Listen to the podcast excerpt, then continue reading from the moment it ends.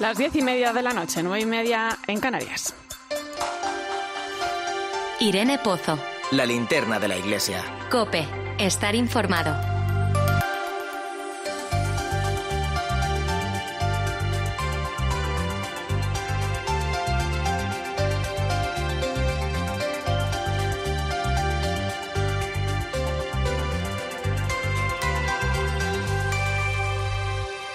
Tal? ¿Cómo estás? Ayer se entregaron los premios Carisma que cada año otorga la Conferencia Española de Religiosos. Fue una ceremonia muy emotiva, donde se habló del carisma como servicio, como comunidad y como fraternidad. Lo recordaba la presidenta de Confer, María Rosario Ríos. Me encantó ver algunos de los premiados, como el sacerdote jesuita José Luis Pinilla, que recibía el premio especial por su labor en materia migratoria, o el reconocimiento a los capellanes de hospitales por su acompañamiento a tantos enfermos y víctimas de la pandemia que recibían el premio Carisma de la Salud. Pero sin duda me emocionó el momento en el que el enfermo de ELA, Jordi Sabate, que alguna vez nos ha acompañado en este programa, recibía el premio Carisma de Impacto por bueno, pues por su incansable empeño en dar a conocer esta enfermedad siempre en defensa de la vida. La gran ovación de los asistentes, todos en pie, mirando hacia esa pantalla donde al otro lado un emocionado Jordi Sabaté no podía contener las lágrimas. Eran lágrimas de agradecimiento, como bien escribía él después en su cuenta de Twitter, donde decía, solo por el hecho de saber que ayudo a personas, ya vale la pena vivir. Ayudar al prójimo me ayuda a mí mismo. No esperes que las personas te quieran, haz que las personas se sientan queridas por ti. El amor es el mejor amigo de la felicidad. Viva el amor y viva la vida. Qué grande eres, Jordi. Como bien recordó Jesús Miguel Zamora, secretario general de Confer en la clausura de los premios, cuando hay cosas que tocan el corazón, la vida se transforma. Ojalá cada uno de nosotros seamos capaces de dejar que nos toquen el corazón. Quizás sea entonces cuando comience el cambio que tanto se necesita. Leí esta mañana las palabras del nuncio en Estados Unidos a los obispos que celebran estos días su asamblea y les decía algo muy cierto. Decía, si quieren ir rápido, vayan solos. Si quieren llegar lejos, vayan juntos. Pues eso es lo que necesitamos, llegar lejos y hacerlo juntos, porque el carisma no depende de uno solo, sino de llegar a los demás a través de uno mismo. Bienvenido a la linterna de la iglesia. Recibe un saludo de quien te acompaña esta noche. Irene Pozo. Es viernes 18 de junio. La linterna de la iglesia. Irene Pozo. Cope. Estar informado. Como cada semana te invito a que te unas a nosotros a través de las redes sociales. Estamos en Religión Cope en Facebook y Twitter. Hoy con el hashtag Linterna Iglesia 18J.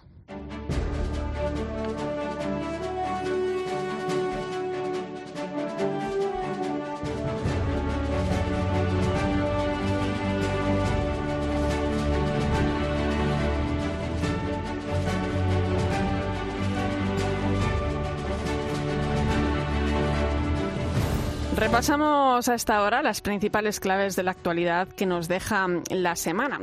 Los obispos de las diócesis catalanas han publicado una nota en la que apelan al diálogo para resolver todas las situaciones de conflicto. Así lo han expresado a través de un comunicado en el que ahondan el contexto social y político que vivimos en estos momentos en Cataluña. En el texto, los prelados apelan a la efectividad del diálogo como vía que da respuesta a la esperanza de resolver las divisiones. Si el diálogo es serio, capaz y abierto, y si se admite que dialogar siempre significa renunciar a las propias exigencias para encontrarse en el camino con las renuncias del otro, habrá avances. Además, avanzar teniendo sentimientos de misericordia y perdón sinceros, respetando la justicia, ayudará a que los acuerdos que todos esperamos se logren pronto.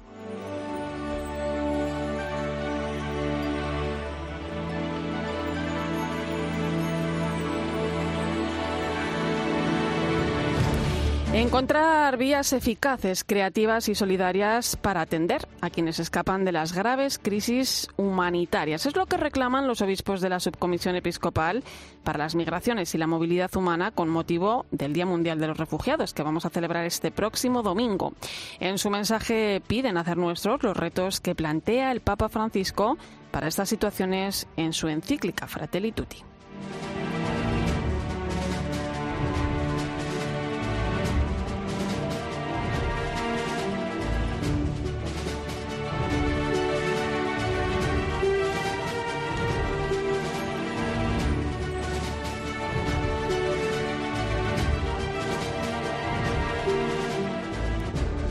Cuento más cosas. El obispo responsable del apostolado del mar ha lamentado el fallecimiento de dos marineros tras el accidente del cerquero de Portosín, siempre hueto, que volcó con 10 tripulantes a bordo en el mediodía de ayer, cerca de Cedeira.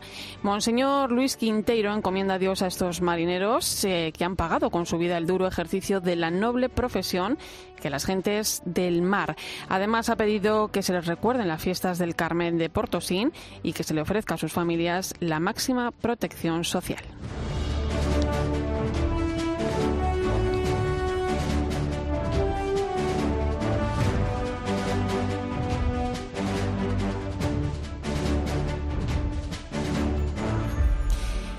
Como te contaba al comienzo, la Conferencia Española de Religiosos, CONFER, entregó ayer los premios Carisma.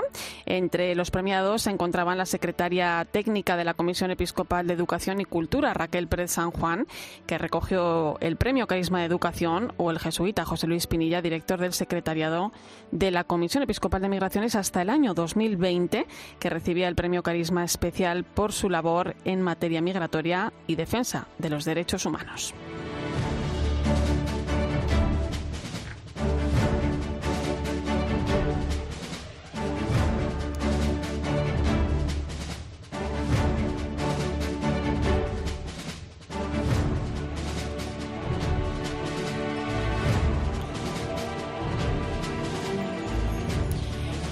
Y Manos Unidas ha presentado su memoria 2020 que muestra la labor realizada en el ámbito de la cooperación al desarrollo y la sensibilización. La ONG de la Iglesia apoyó en el año pasado, probablemente uno de los años más complicados, a más de dos millones de personas en los países más desfavorecidos. En mitad del caos de la pandemia y reinventándose la presidenta de la organización, Clara Pardo, pide que no olvidemos las reflexiones que nos dejó el 2020. Nos prometíamos salir todos juntos y fortalecidos de la crisis. Que esto no sean vanas palabras. Estamos a tiempo de empezar a caminar juntos como iguales, sin dejar a nadie atrás, ni sin obstáculos ni indiferencias. Unos datos abrumadores los que arroja la memoria 2020 de Manos Unidas, que ha invertido más de 29 millones de euros en más de 500 nuevos proyectos.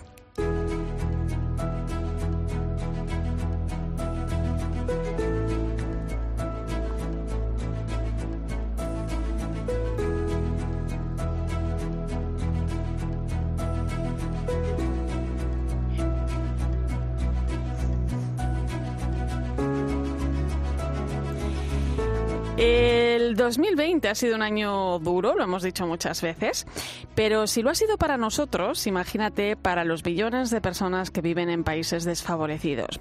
Puede que a veces nos olvidemos, pero Manos Unidas no lo hace. Por eso hoy vamos a hablar con uno de sus más de 71.000 socios de uno de sus más de 800 proyectos. Nos vamos hasta Camerún. Vamos a saludar a la hermana Pilar Cobreros. Buenas noches. Eh, buenas noches, me alegro mucho de estar con vosotros. Y nosotros de escucharte, Pilar. Pilar Cobreros eh, es de Zamora, religiosa misionera de la Congregación de las Siervas de María, ministras de los enfermos.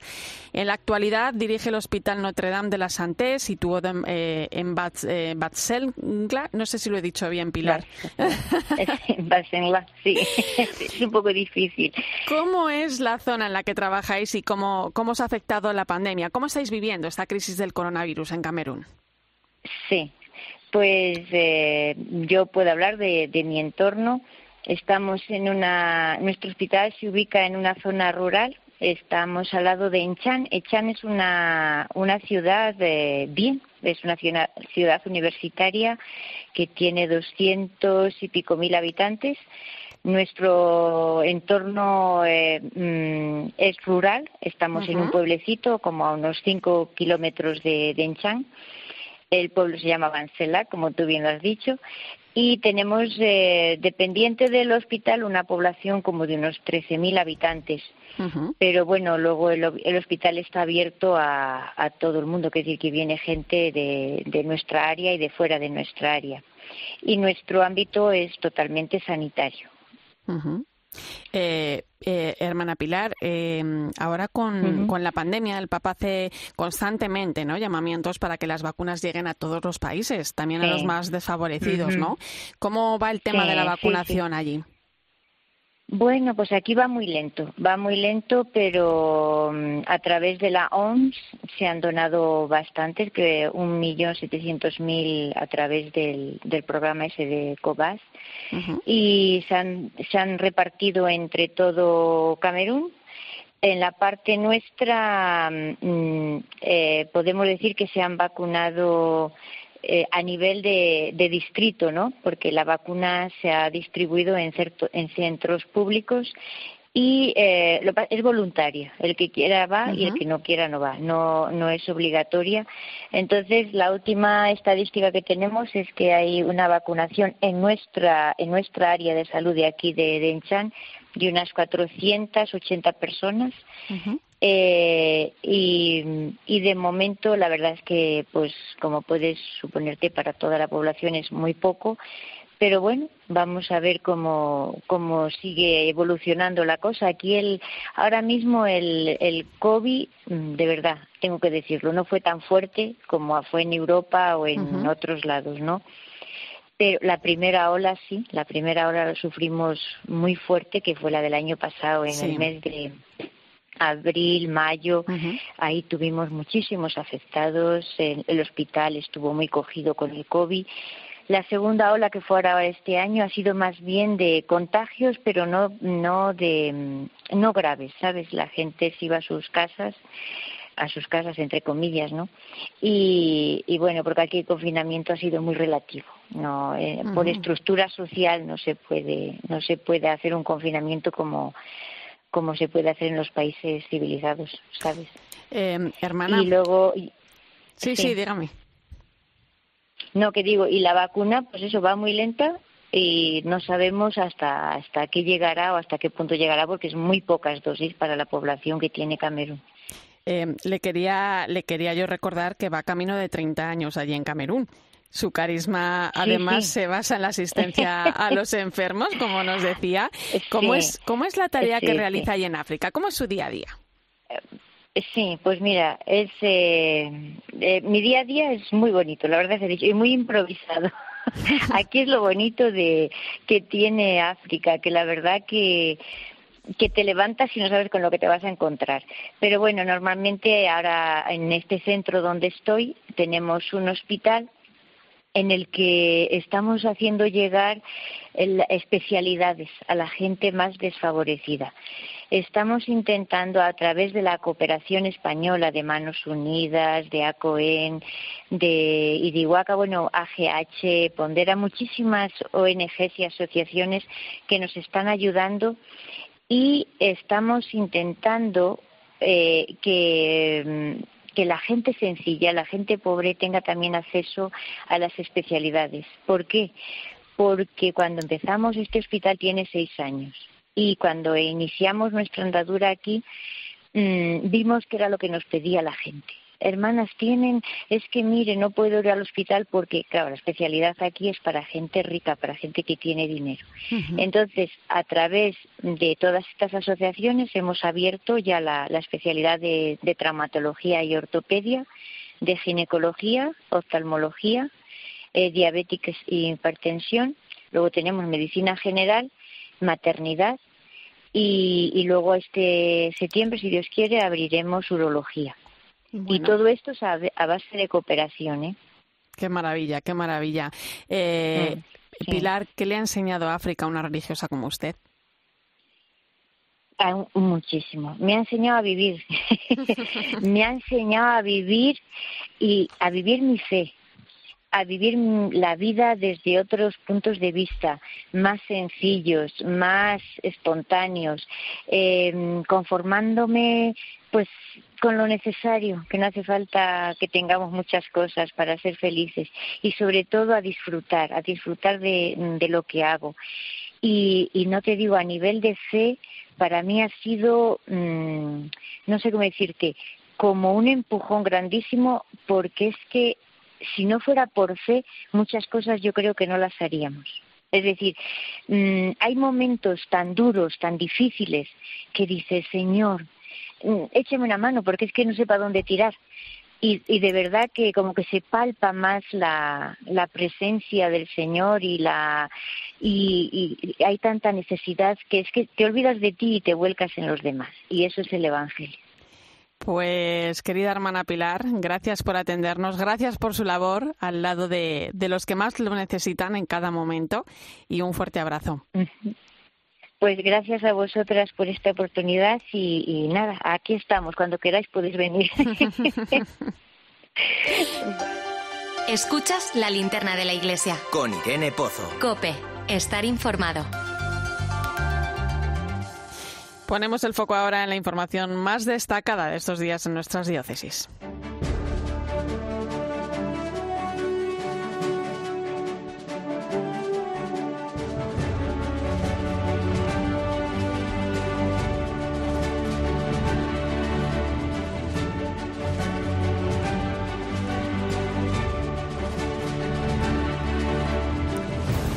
El arzobispo de Oviedo ha pasado por el espejo de COPE para desmontar todas las noticias falsas que se han publicado en diversos medios de comunicación sobre la asociación Lumen Day, de la que él es superior general y comisario pontificio. Lumen Day fue comisariado por la Santa Sede en 2008 tras detectar casos de abusos sexuales, opacidad en la gestión financiera y un control de las conciencias de los miembros. Monseñor Jesús Saz explicó que tras la intervención de la Santa Sede, la asociación tuvo que vender propiedades para tapar el agujero económico que se encontró al ponerse al frente de ella. Tener que pagar deudas e hipotecas para las que Lumen Day no tenía más recursos que su propio patrimonio. Que en el tema del dinero, también por una transparencia y una honestidad por mi parte, son ellos quienes en definitiva deciden con mi consejo y anuencia, pero son ellos. Yo jamás he tocado un duro y jamás me han dado un céntimo. Eso lo puedo decir en voz muy alta porque es una de las acusaciones Sí. más graves que me han echado en estos días. El superior general de Lumen Day se ha enfrentado a 31 juicios relacionados con su gestión de la asociación, todos eh, ganados por él. Monseñor Sanz señaló que las denuncias han sido interpuestas por un grupo de hombres y sobre todo mujeres de Lumen Day que tras la intervención de la Santa Sede decidieron abandonar esta asociación descontentos con el nuevo rumbo que había tomado, pero se quedaron en los edificios en los que habitaban cuando eran miembros. Ellas no son ni monjitas, ni religiosas, ni misioneras. Son personas que, proveniendo del Lumen Day de aquella manera, deciden adueñarse como ocupas de lo que no les pertenecía. Entonces te roban y después te acusan como ladrón ante los jueces y ante los medios. medios. Pero además, y eso me duele todavía mucho más, que estén utilizando a los pobres como pantalla para en el fondo quedarse con lo que no les corresponde. Y esta semana el Papa ha recibido en audiencia privada al arzobispo de Santiago y al presidente de la Junta de Galicia, quienes han transmitido al Papa Francisco la invitación a visitar la ciudad del apóstol con motivo del Año Santo Compostelano. Monseñor Julián Barrio y Alberto Núñez Fijón le han obsequiado además con una concha de bronce y un libro sobre los pazos. A la salida del encuentro, Monseñor Barrio reconocía que no pierde la esperanza de que el Papa Francisco peregrine este año a la tumba del apóstol. El Papa ha estado muy cariñoso con, con nosotros en la audiencia. El objetivo era agradecerle el que haya prolongado un año más el Año Santo. Y yo le he explicado un poco pues toda la programación pastoral que hemos hecho con, con esa inquietud y con esa preocupación de decir que el Año Santo sea un año de conversión y de reconciliación. Vivimos con esperanza siempre y más estando en Santiago, porque eh, el y en este sentido vivimos con esa esperanza de que bueno, pueda ser factible que eh, el Papa Francisco venga Y nos vamos hasta Valladolid. Mañana es un día grande para la Iglesia en España, para la Orden de Predicadores, los dominicos, y para esta casa, para Cadena Cope. Mañana se va a celebrar en la Iglesia Conventual de San Pablo, en Valladolid, la apertura de la causa de canonización del padre José Luis Gago, que lo fue todo en esta radio y lo fue todo porque fue uno de los artífices de su fundación. Fue director general y director de la programación religiosa. Para hablar de su figura y de lo que significa lo que va a ocurrir mañana, tenemos con nosotros esta noche al presidente de la Asociación Padre Gago, que es el periodista Rafael Ortega. Rafa, buenas noches. Buenas noches, Irene, ¿qué tal? Eh, oye, ¿qué recuerdas tú del Padre Gago? ¿Qué, ¿Qué pozo dejó en tu carrera profesional y sobre todo en tu vida? Pues en mi vida dejó dulzura, dejó amistad, dejó enseñarme a tener compromiso con la verdad. Y en mi vida profesional, pues precisamente eso, decir siempre la verdad y estar con los compañeros para ayudarles en todo. Yo creo que esa fue la figura que tuvo el padre Gago en la cadena COPE y la que dejó en otras emisoras, también Televisión Española y en Radio Nacional de España, donde colaboró activamente. Eh, eh, Rafa, cuéntanos alguna anécdota que tengas con el padre Gago en tantos años de trabajo juntos, porque habéis compartido mucho. Pues hemos compartido mucho. Mira, hemos compartido, por ejemplo, la, la recreación de la UCIPE, de la Unión Católica de Informadores y Periodistas de España, en el año 82. Él fue miembro de la, de la UCIPE. Eso fue la primera vez que yo le conocí a la vuelta de mi corresponsalía de Roma. Y luego preparar eh, pues dos viajes del Papa a España con él para todas las transmisiones que hicimos en Radio Nacional y en la cadena COPE. Para mí fue un maestro, fue un amigo y muchas, en muchas ocasiones fue un padre en el sentido de la comunicación. Eh, ¿Qué significado eh, sacas tú ¿no? Eh, de que el padre Gago esté a partir de mañana un poquito más, más cerca de los altares? ¿Qué, ¿Qué importancia tiene lo que va a suceder?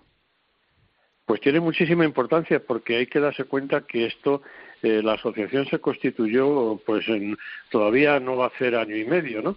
Y entonces decidimos eh, ponerla en marcha, a ver qué, de qué forma podríamos llegar precisamente a este punto. Y bueno, cuando se tardan varios años en conseguirlo, pues gracias, hay que decirlo, a la constancia también y la ayuda del cardenal Ricardo Blázquez y la ayuda que hemos tenido de él y la ayuda que ha tenido también, naturalmente, a través del Padre Gago, que seguramente nos está escuchando desde el cielo. Se puede ah, se ha recibido el Nilostar de la Santa Sede y mañana, como tú has dicho, se va a firmar este acta de apertura de la causa de canonización eh, ya en, el arzobispado de Valladolid, porque fue en Valladolid donde falleció el padre Gago. Eh, Rafa, ¿qué nos enseña el padre Gago a los a la profesión de hoy en día y sobre todo pues eh, a, los que nos dedicamos a los medios de comunicación social? Pues mira, el padre Gago, por ejemplo, hizo la oración del periodista, ¿no? Yo, si me permites, te voy a leer nada más que unas líneas, porque ahí ya demuestra lo que nos enseñó eh, el padre Gago a todos los periodistas en esta oración.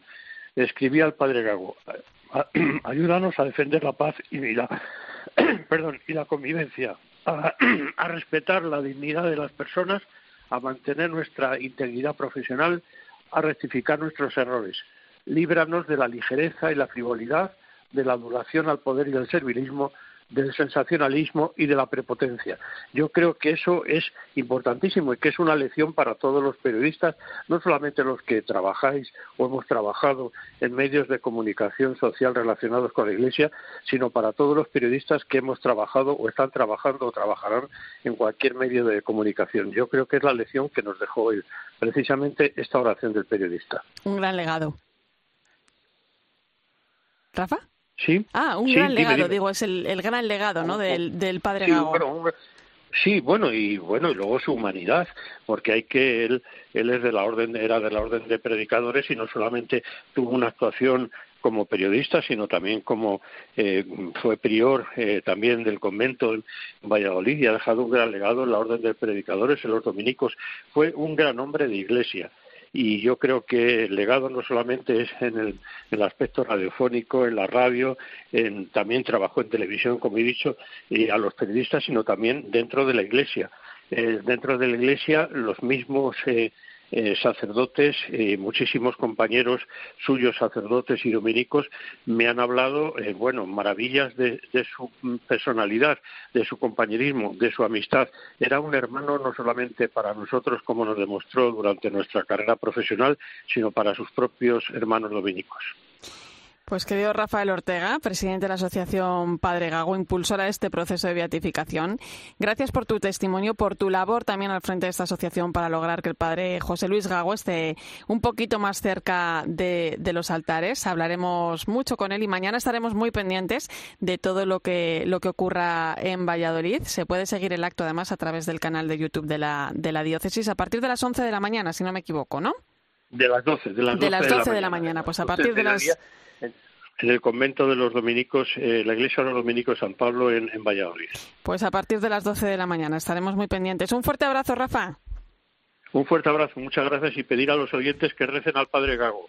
Pues ahí queda esa petición, claro que sí. Gracias, hasta pronto. Un abrazo muy fuerte, Irene. Y llega el momento de pedirte que recuerdes, eh, sí, sí, que hagas memoria, porque hoy la Iglesia en España nos pide que intentemos contemplar la labor evangelizadora que realiza y quiere hacer especial hincapié en las misiones. Puede que los misioneros no necesiten presentación, pero siempre es un buen momento para volver a aplaudir su maravillosa labor en todo el mundo.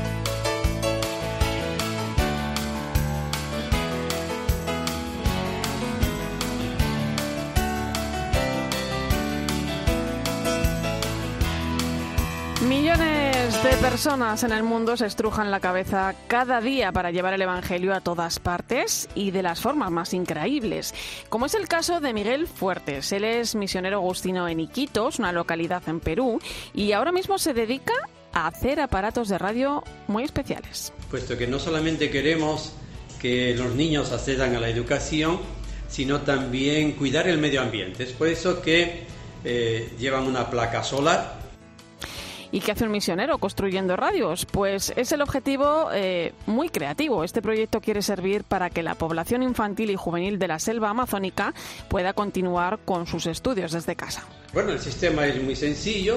Hay un técnico aquí en Iquitos que lo está haciendo y toda la parte exterior, la carcasa, es de Nordes, un material biodegradable y si tener la creatividad suficiente para crear una radio con la que poder retransmitir las lecciones a cientos de personas en Perú no fuera suficiente, los misioneros agustinos han tenido la maestría de tener en cuenta también al medio ambiente, algo extremadamente importante en esta zona y que afecta directamente a su población. Todo lo construimos aquí en Iquitos, es decir, Vicariato tiene una carpintería que hace la cuestión de la carcasa, el técnico hace lo que se refiere a a la electrónica, ¿no? A la electrónica. El caso de Miguel Fuertes es uno de tantos. Seguro que si haces memoria recuerdas tú también alguno. Algún ejemplo de cómo la Iglesia nunca se olvida de nosotros, ni siquiera en los rincones más recónditos del planeta.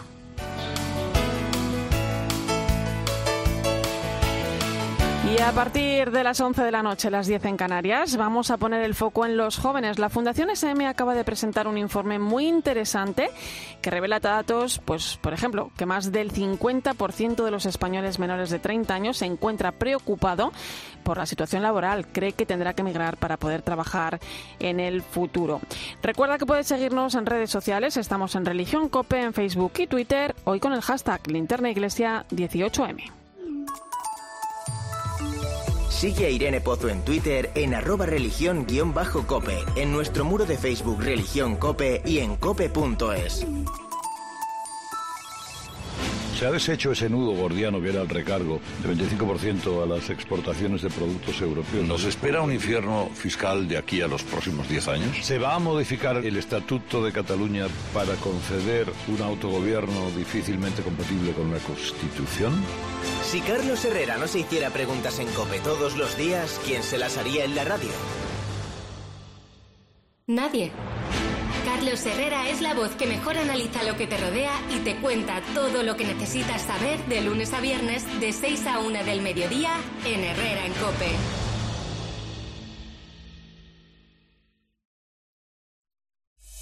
Escuchas la linterna de la iglesia. Y recuerda, la mejor experiencia y el mejor sonido solo los encuentras en cope.es y en la aplicación móvil. Descárgatela. Winamax, clic, acción. El balón ya rueda en el verde. Puedes seguir el partido en winamax.es con nuestras cuotas actualizadas al instante. Apuesta por el jugador o el equipo que marque el próximo gol. Además, si cambias de opinión, puedes aprovecharte de las ventajas del cash out para retirarte a tiempo. En esta euro apuesta por Winamax. Winamax, las mejores cuotas. Juega con responsabilidad, solo para mayores de 18 años. Soy el rey de la verdura. Necesito más anchura. Frigorífico Vitafresh con mayor capacidad para conservar más y mejor. Compra Laika Bosch en tu tienda en nuestra web o llámanos. Bosch.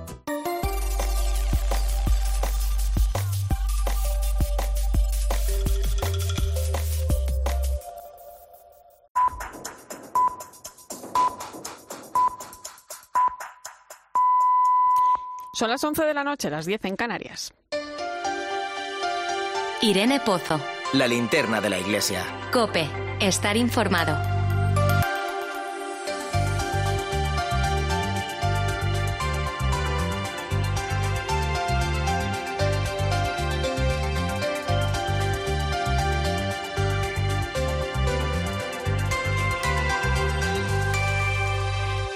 Es viernes y, como siempre, hasta ahora viajamos hasta el Vaticano y con la corresponsal Ángeles Conde. Buenas noches, Ángeles. Buenas noches, Irene. Bueno, lo primero, enhorabuena porque por fin has podido recoger el premio Lolo de Periodismo que el año pasado te otorgaba la UCIPE, pero por la pandemia no se pudo llevar a cabo esa entrega. ¿Qué siente uno al llevar un poquito de Lolo encima? Pues un grandísimo honor y desde luego la protección de Lolo que es eh, algo maravilloso y yo recomiendo a todo el mundo que nos está escuchando que eh, profundicen en la biografía de Manuel Lozano Garrido del Beato Lolo porque de verdad tiene una historia preciosísima y es de una fe inquebrantable en la enfermedad tan dura que vivió. Tú también conoces muy bien la historia, Irene. Sí, sí, algo me toca también de cerca. eh, ángeles de comunicación vamos a hablar porque el Papa ha nombrado un asistente eclesiástico para los medios del, del Vaticano. Cuéntanos. Sí, eh, a mitad de semana hemos conocido este nombramiento directo del Papa Francisco, querido por el Papa. Se llama Luigi María Epicoco. Es un sacerdote que tiene 40 años solamente, de la región de los Abruzos, catedrático de filosofía en la Pontificia Universidad Lateranense y ha publicado varios libros y también muchos artículos. Uno de esos libros, por cierto, escrito a la limón con el Papa Francisco, se tituló en español este libro San Juan Pablo II Magno y en él recogía algunas reflexiones del Papa Francisco sobre Juan Pablo II. Y además eh, se nota que le gusta este autor al Papa, Luigi María de Picoco, porque regaló un libro suyo en 2019 a los miembros de la curia en el saludo navideño. Así que bueno, eh, Epicoco ha dado ya una entrevista a los medios vaticanos y ha dicho que su nuevo cargo se asemeja al fisioterapeuta que acompaña a los jugadores de fútbol, ¿no? Que él no va a jugar los partidos, pero que se encargará de que los jugadores, es decir, los profesionales del dicasterio para la comunicación, reciban los cuidados que necesitan a nivel espiritual bueno, pues hay también más cosas, por ejemplo, un mensaje importante del Papa que conocíamos ayer mismo, el mundo del trabajo. Eh, ¿Qué es lo que dice Ángeles?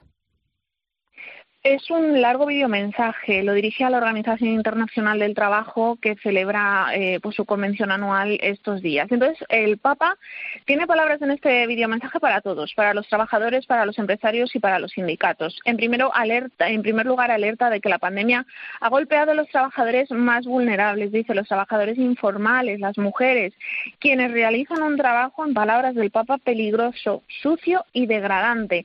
Así que Francisco pide un nuevo futuro del trabajo fundado en condiciones laborales decentes y dignas.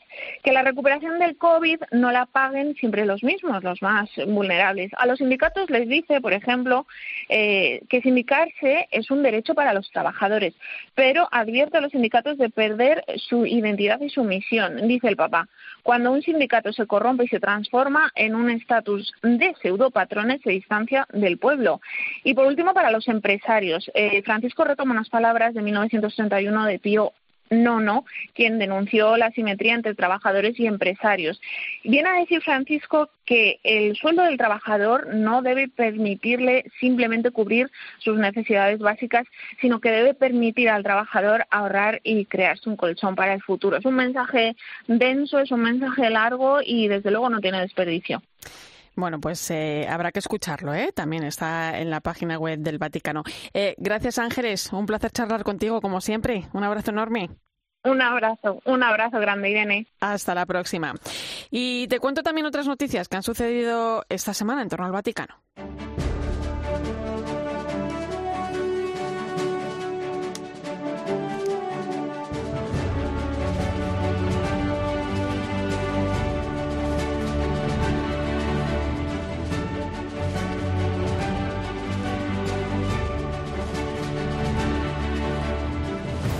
Escuchar a todos, incluso a los que no vienen a la Iglesia.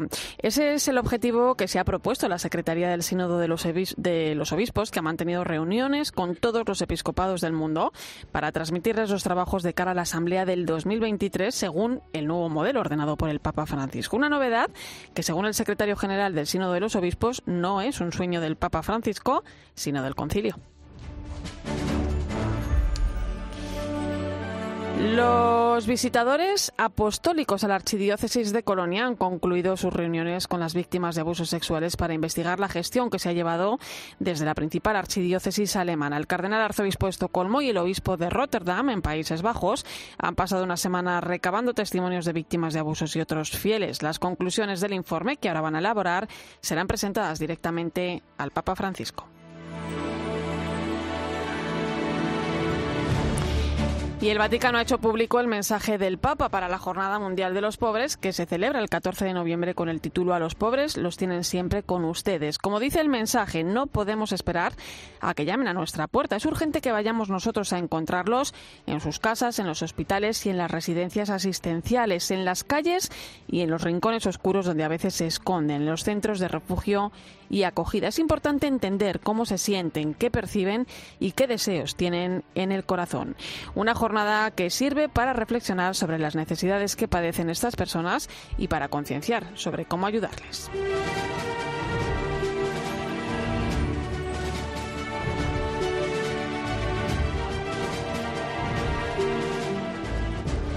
La amistad con las personas con discapacidad, el comienzo de un nuevo mundo, aprender de las experiencias de las personas con discapacidad y sus cuidadores durante la pandemia de COVID-19. Ese es el título de una nueva nota publicada por la Pontificia Academia para la Vida, un documento que pide involucrar a las personas con discapacidad y sus cuidadores porque necesitan y merecen una atención y un apoyo especial ya que la pandemia ha tenido un impacto negativo desproporcionado en sus vidas. Además, propone algo muy interesante, que se cree un verdadero magisterio de la discapacidad.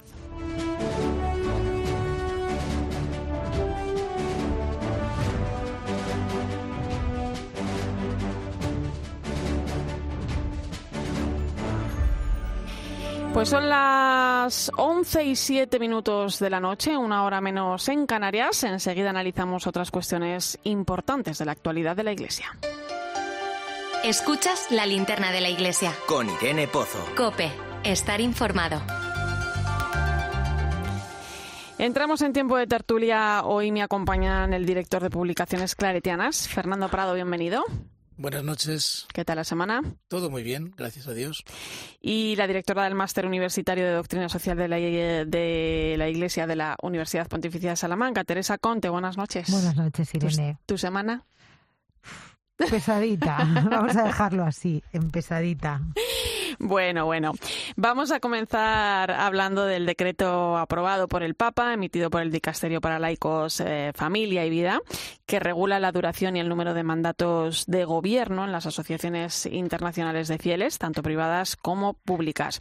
Esto quiere decir que al frente de esos gobiernos no se podrá estar más de dos candidaturas, lo que quiere decir cinco años cada una, un máximo de diez años.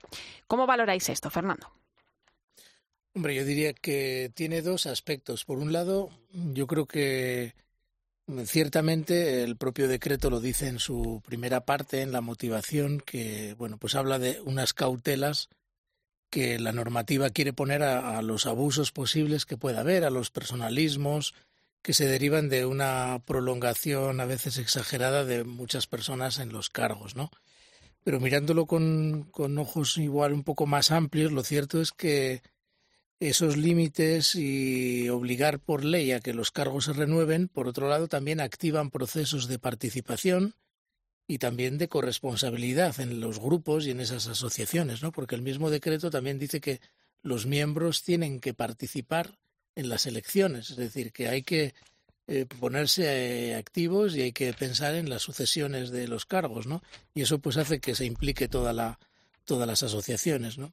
Yo creo que es algo bueno que tiene más beneficios que, que límites. Eso de dejar las cosas como estaban con mandatos interminables, pues no creo que sea bueno. ¿no? Teresa. Sí, yo creo que racionalizar el ejercicio de, del poder, porque en realidad, pues quien está al frente de una institución de esta naturaleza ejerce el poder, no, no tenemos que tenerle miedo al término ni en sí mismo eh, es negativo o es malo, ¿no? Racionalizar su ejercicio, limitarlo, eh, establecer un sistema de, de equilibrios yo creo que es bueno. Es bueno, sin lugar a dudas, como Fernando recordaba, fomentar la participación de los miembros en la elección. Em, y en cualquier caso también el propio Papa lo ha dicho, ¿no? Hay instituciones de estas más, de esta naturaleza, más recientes, las hay un poco más antiguas, pero en cualquier caso esta es una medida que tiene que ver también con la madurez de estas instituciones, ¿no? Por lo tanto, estamos sin lugar a dudas en un tiempo nuevo. Esto no podemos olvidar también que que, que, se han tomado estas decisiones porque ha habido irregularidades, bueno, significativas, graves en algunos casos, no en todos, pero, pero bueno, yo creo que, repito, creo que es bueno limitar y racionalizar, ¿no? En la vida religiosa, Fernando, lleváis siglos haciéndolo y da buen resultado, ¿no? Sí, ciertamente, hombre, no evitas eh, todos los problemas del mundo, pero cierta eh, participación de los, de los hermanos de una congregación en, en elegir a sus propios líderes para los eh, siguientes años, pues siempre facilita que, que haya una renovación, ¿no? Porque hace falta renovarse, ¿no? Y que son millones de católicos eh, los que en todo el mundo viven su fe a través de, estos grupos de laicos, ¿no? Eh, eh, son muchos movimientos, fíjate, el Camino Neocatecumenal, Comunión y Liberación, el Reino Christi, por ejemplo, también, los focolares, el movimiento focolar. Esto es un mandato que, que no se aplica a fundadores, dice, dice hasta que por lo menos hayan dejado bien, bien definido el carisma pero es una norma que va a entrar en vigor también en septiembre y el Vaticano, de hecho, ha pedido a los líderes que, ya hayan superado ese plazo de cinco años de mandato que se convoque, eh, bueno, pues la elección de, en un par de años. eso es. Tienen dos años para, para poder hacerlo, pero sí estoy de acuerdo en que, en que es algo nuevo, en que impulsa nuevas formas, además de acción respecto a la, a la misión de, de la Iglesia.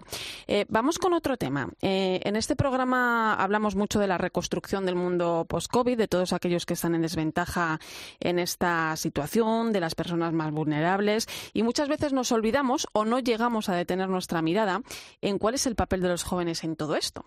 Em, en los últimos meses el Papa ha reconocido su labor durante, durante esta pandemia, además ha mantenido incluso algún encuentro con ellos para hablar de los problemas a los que, a los que se enfrentan. ¿no? Em, ¿Son los jóvenes pasado, presente o futuro? Son presente son presentes porque la juventud mm, es transitoria. Fíjate, yo en eso soy mm, eh, muy poco, mm, no sé cómo decirlo, entusiasta, ¿no?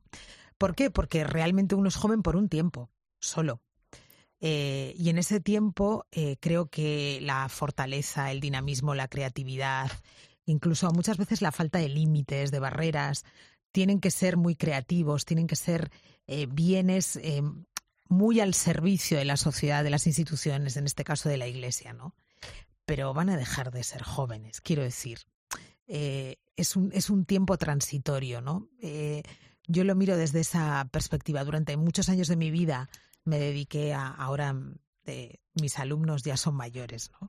Pero durante muchos años eran jóvenes y realmente eh, cuando te sitúas, por ejemplo, ante un universitario, ¿no? Eh, son años de su vida que, hay que vivirlos profundamente, pero que, que, en realidad están enfocados ya a una etapa adulta que probablemente es la más larga, ¿no? En ese sentido, yo creo que la juventud es, eh, es verdad, es un, es un tesoro de riquezas, de potencialidades, pero sobre todo al servicio de lo que va a venir, ¿no? Sí, pero precisamente por eso, porque un joven tiene que proyectar el futuro que desea para sí mismo, eh, yo creo que en un tiempo como el que estamos viviendo, además afectado por esta pandemia, crea mucha incertidumbre y muchas inseguridades, ¿no? Estamos viviendo una, una crisis social muy profunda que viene con unas derivas de la economía importantes, aunque parece que va a haber una recuperación, pero bueno, ya veremos, ¿no? Fíjate, el miedo que tienen los jóvenes es en esa entrevista que, que ahora se hará con, con la persona que ha hecho ese estudio de la Fundación Santa María, se habla de los, de los problemas y las inquietudes que tienen y uno de ellos es el mundo del trabajo. ¿Y qué va a ser de mí? Voy a tener que emigrar. Cada uno se va haciendo ya la idea de que, de que lo más probable es que le toque salir de este país porque igual en este país no va a haber trabajo. Y eso es como una carga, una dosis de... Sí, por una parte también estimula su creatividad, pero le exige mayor responsabilidad, mayor formación y, bueno, cómo afrontar todo eso, ¿no? Yo creo que Vivimos en un mundo muy incierto, que va muy rápido y los jóvenes, pues de alguna manera también son víctimas de todo esto y van a ser los que de alguna manera tengan que afrontar un futuro mejor para la sociedad. Pues eh, en este punto, y haciendo esa alusión que has hecho al, informe que acaba de presentar la Fundación SM, la Fundación Santa María, Jóvenes Españoles 2021, ser joven en tiempos de pandemia, que refleja la realidad que viven hoy en día. Vamos a saludar a Juan María González Anleo, es coautor de ese informe que revela pues datos como, por ejemplo, lo, lo venimos contando, que más del 50% de los españoles menores de 30 años se encuentra preocupado por la situación laboral, pero hay otra cosa que es impresionante y es que piensa que tendrá que emigrar para poder trabajar en el futuro. Juan María, buenas noches. Hola, muy buenas noches. Juan María, ¿hay falta de esperanza o de confianza por parte de nuestros jóvenes? Uf, curiosa pregunta. Eh, confianza, no creo que sea una cuestión de confianza, creo que es una cuestión... A ver, Perdona, eh, ya que me preguntáis a mí, eh, os voy a dar mi, opinión. Yo creo que los jóvenes son incluso más optimistas de lo que tendrían que ser dadas las expectativas que les esperan. Quiero decir, es cierto que los datos reflejan eh, una falta de optimismo bastante generalizada. Ahora bien, esa falta de optimismo me parece incluso optimista frente a lo que realmente les viene encima. Eh, son una generación que, que además ve como, como la formación ya ni siquiera les garantiza el empleo para el que se han formado. Sí, exactamente. Sí, de hecho, este es el primer año, según la EPA, que eh, los eh, jóvenes universitarios consiguen menos empleos que la formación profesional. Quiero decir, estamos en cambios. Mira, hay un estudio de Oxford que a mí me ha impresionado muchísimo, de la Universidad de Oxford, de hace unos tres años aproximadamente, que dice que para el año 2050, es decir, para el año en el que estos jóvenes serán incluso más jóvenes que yo, o sea, tendrán menos edad que yo, el 47% de todos los trabajos que conocemos ya no existirán. Sí. Entonces, eh, estamos viviendo, a ver, a mí me hace mucha gracia cuando veo en televisión, en anuncios, por ejemplo, todo eso del futuro lo escribimos nosotros, el futuro eh, determinará, eh, determinamos quiénes vamos a ser en el futuro a través de las nuevas tecnologías, pero realmente las nuevas tecnologías están muy, muy, muy, muy fuera de nuestro control y, más aún del control de los jóvenes. Es decir, tener la idea, tener la idea de que realmente somos los que controlamos las nuevas tecnologías para ser quien queremos llegar a ser, eh, me parece una idea demasiado simple que, no refleja lo que realmente eh, existe. Pero bueno, eh, ahí está la cosa. Bueno, Juan María, ¿cuál es el nivel de estudios de nuestros jóvenes en la actualidad? No sé si quizá nosotros tenemos una tarea pendiente con la educación. Uf, vamos a ver, no es que tengamos una, una, tarea pendiente, es que tenemos toda la tarea por delante. Quiero decir, hay muchos retos educativos que es que, vamos a ver, a mí, a mí me da mucha pena eh, España en este sentido, porque tenemos eh, debates muy tontos sobre cosas muy pequeñas de los nuevos planes de estudios, de las nuevas leyes de educación, cuando realmente tenemos que afrontar eh, unos retos, por ejemplo, el que te acabo de decir, el 47% de los empleos en el año 2050 ya no existirán.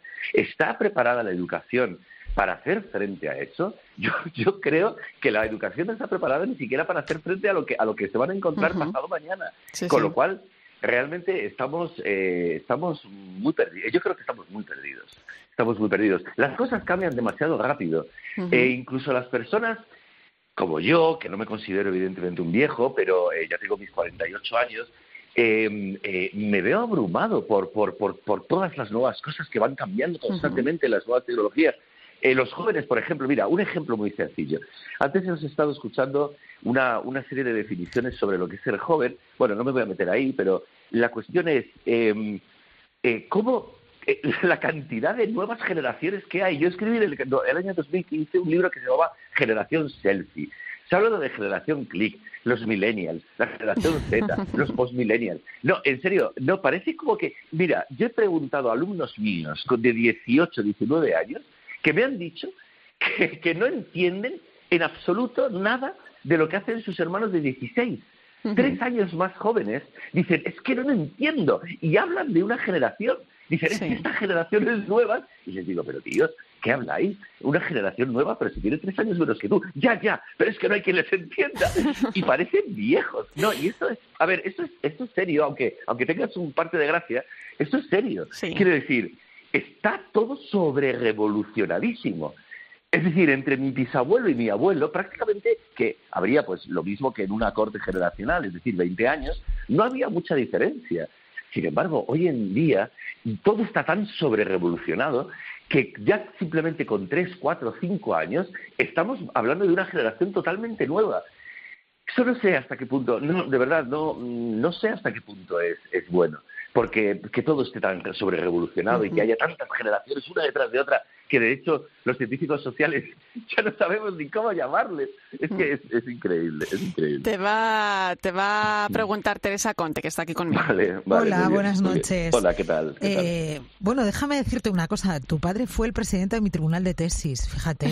o sea que... pues qué suerte qué suerte tuviste, tuviste. Porque mi padre era una, una persona increíble. Pues mira, permíteme, Irene, que robe este, pero es que te lo tenía que, te lo tenía que decir. bueno, dicho esto, mira, es fue profesor mío, fue profesor mío, mi padre, en la universidad. Sí, sí, y fue uno de mis mejores profesores. Era, era maravilloso. Bueno, era tu padre. Sí, sí, sí, Bueno, dicho esto, y por no, por no ocupar tiempo en estas cosas personales, pero bueno, repito, es que no podía no decírtelo.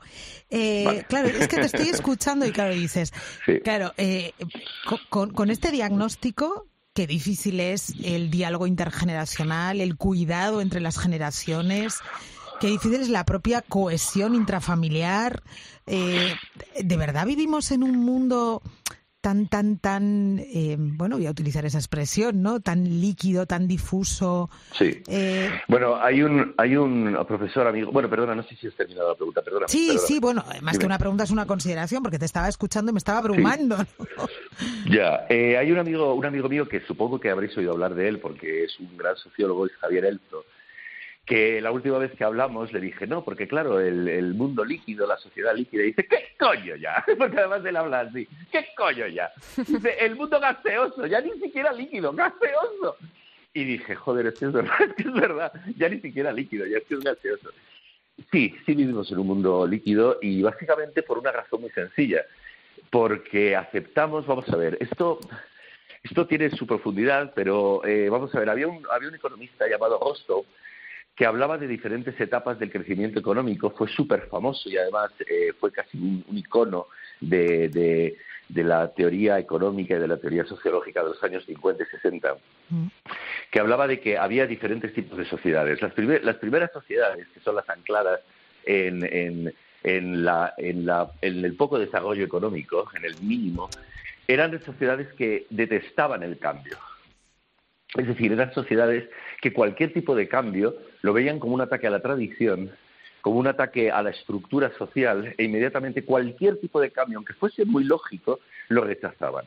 A medida que iban pasando las diferentes etapas hasta la última, eh, eh, ya en la última lo que se hace es aceptar todo cambio como algo maravilloso por el simple hecho de ser un cambio. Y es en ese tipo de sociedad en la que estamos y es ese tipo de sociedad la que ha creado la sociedad líquida e incluso la sociedad gaseosa. O dicho de otra forma, esto se puede ver muy claramente en los anuncios. Yo soy profesor de, entre otras cosas, de, publicidad. Eh, en una, eh, para, para, anunciar un, aire acondicionado, para anunciar un coche, para anunciar un lo que sea, simplemente es necesario poner la palabra nuevo. E inmediatamente la gente se vuelve loca. ¿Qué significa esto? Que absorbemos una cantidad enorme de novedades sin ser capaces de digerirlas. Es decir, vamos a ver, todo necesita una digestión. Yo se lo hablo, yo daba hace mucho tiempo sociología de la inmigración y yo les hablaba de la botella de vodka, es decir, que yo les preguntaba, a ver, ¿cuánto, eh, ¿cuántos de vosotros os beberíais una botella de vodka? Y yo les decía, yo me podría beber una, pero claro, había una, una trampa. Eh, la trampa era que yo les iba a decir después, bueno, pero yo me la puedo beber en un mes. ¿Por qué? Porque España realmente ha digerido una inmigración que países como Alemania, Inglaterra, Francia ha digerido en 40 años, la han digerido en 10. Bueno, pues los cambios, las novedades, también hay que digerirlas. Sin embargo, tenemos, es como los, los pavos a los que se les mete la comida directamente al estómago, así es como nos meten ahora las, las novedades, todo tipo de novedad, todo tipo de cosas nuevas. Eso es una de las cosas que hacen que la sociedad sea líquida o incluso gaseosa. Habrá, habrá que dejar también que, reposen un poco esas novedades y esos cambios, claro, efectivamente. Claro, claro, y digerirlos y ver qué consecuencias traen y ver si tomamos un nuevo paso Estamos, claro, estamos en tiempos de cambio, efectivamente. Juan María, nos quedamos sin tiempo. Hay que decir que sí hay algo positivo en este informe eh, y es que nosotros tenemos mucho que aprender de los jóvenes en la conciencia ecológica que ellos tienen, la protección del medio ambiente, porque eso sí que está entre sus prioridades y, tenemos que, tomar nota. Muy interesante este estudio que impulsa la Fundación SM, que, apuesta siempre porque los niños y jóvenes alcancen pues esos aprendizajes ¿no? esenciales para su vida. Ver, eh, también muy interesante ¿eh? ver el alcance de la situación actual. Gracias, Juan María. Gracias a vosotros. Y nos vamos, nos tenemos que ir, compañeros. Nos hemos quedado sin tiempo. Gracias por vuestro análisis esta noche, Fernando Prado. Un placer. Igualmente, buenas noches. Y Teresa Comte, hasta buenas pronto. Noches. Ahí, ya, has tenido tu momento de gloria, ¿eh? Pues hoy nos vamos a despedir eh, con algunas ideas para el fin de semana. Son las que propone el cardenal Juan José Omeya en un tuit escrito hoy mismo. Eh, yo voy a ver cuántas de ellas cumplo. Me parecen maravillosas. Descansar de la tecnología, jugar con tus hijos, visitar a un familiar que esté solo, agradecer lo que tienes y dedicarle un tiempo a Dios.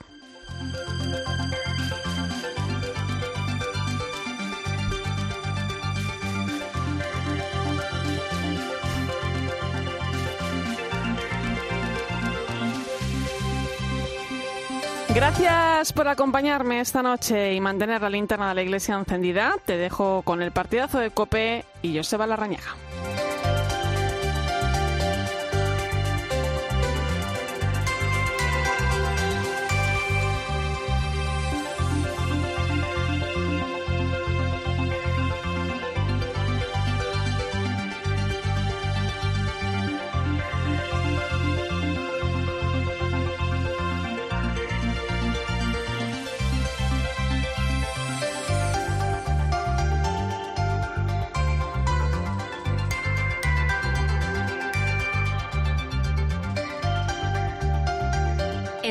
La linterna de la iglesia. Con Irene Pozo. Escuchas Cope. Y recuerda, la mejor experiencia y el mejor sonido solo los encuentras en cope.es y en la aplicación móvil. Descárgatela. En Bricomart te apoyamos en tus proyectos de construcción y reforma. Por eso disponemos de un servicio de pedidos a distancia. Compra por teléfono, WhatsApp o email y recoge tu pedido en el almacén o recíbelo donde quieras con total seguridad. Consigue marcas de calidad profesional a precios de almacén, estés donde estés. Infórmate en bricomart.es. Bricomart. Elige el aire acondicionado con la mayor eficiencia energética. Elige Mitsubishi Electric con el sistema de filtrado Plasma Quad para que disfrutes de la mejor calidad de aire interior. Cuídate, cuídalos. Siempre contigo, Mitsubishi Electric.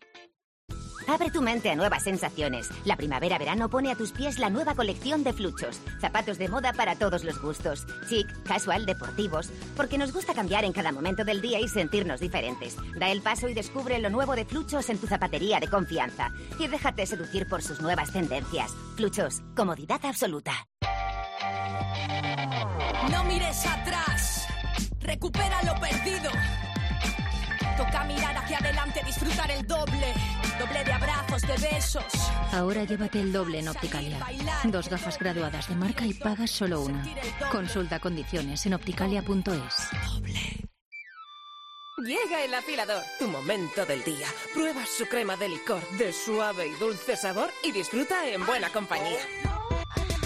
Es la crema. Crema de licor. El afilador. Si quieres sabor, licores el afilador. Vuelve a amar tu piel con el serum regenerante antioxidante de Atasi Cellular Cosmetics. Hidrata, calma, protege, recarga la piel de antioxidantes, alisa las arrugas y combate el fotoenvejecimiento en un solo gesto. Su textura es ligera y de rápida absorción y su olor mmm, te enamorará. Atasi de Pergal Laboratorios, de venta en farmacias para farmacias de El Corte Inglés y plataformas online. Allá por 1973 los Four Tops tomaron una pieza llamada Ain't No Woman Like the One. El fin de semana, la banda sonora de tu madrugada la pone Carlos Herrera. Allá por los 90, Dolores O'Riordan, solista de los Cranberries, cantó e interpretó esta pieza llamada Zombies. Porque nadie vive la música como él. ACDC llenó tres días seguidos el Estadio Monumental en Buenos Aires. Nadie te va a contar así la historia de cada canción. En la madrugada del sábado al domingo a la una, en Cope vivimos la música como nadie, con Carlos Herrera, en Radio Carlitos Deluxe.